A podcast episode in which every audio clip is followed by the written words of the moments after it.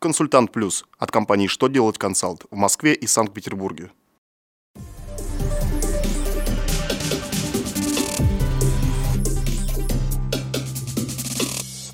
Добрый день, для вас работает служба информации телеканала «Что делать ТВ». В студии Кристина Альшевская, и в этом выпуске вы узнаете. Нужно ли исчислять НДС при получении компенсации за расторжение договора? Почему работодатель обязан исчислить НДФЛ с компенсацией морального вреда бывшему работнику? Как упрощен порядок выдачи паспорта гражданина Российской Федерации? Итак, о самом главном по порядку –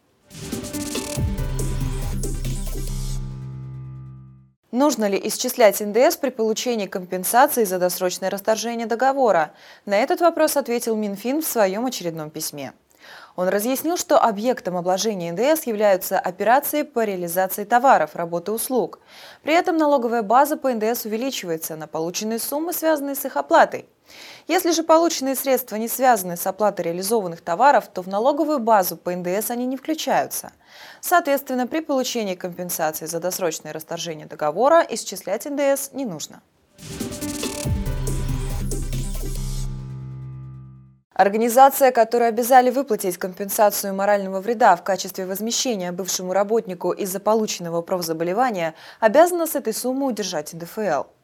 Об этом сообщает Минфин России. Как указывают чиновники, моральный вред, причиненный работнику неправомерными действиями или бездействием, работодателя возмещается работнику в сумме, установленной соглашением сторон трудового договора. От НДФЛ освобождаются все виды компенсационных выплат. Но если организация возмещает моральный вред лицу, не являющемуся ее сотрудником, оснований для освобождения от НДФЛ этой суммы не имеется. Следовательно, данные доходы подлежат обложению НДФЛ в установленном порядке. С февраля 2017 года у многофункциональных центров, проще говоря, МФЦ, появится еще одна функция – выдавать россиянам гражданские паспорта. Сейчас пока центр занимается только приемом документов для их оформления. Но уже почти через два месяца в случае подачи заявления о выдаче или замене паспорта через МФЦ документ будет оформлен в сроки, предусмотренные пунктом 16 положения о паспорте гражданина Российской Федерации.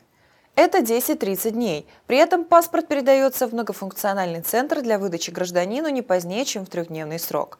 В будущем планируется, что в МФЦ будут выдавать еще и загранпаспорта и водительские удостоверения.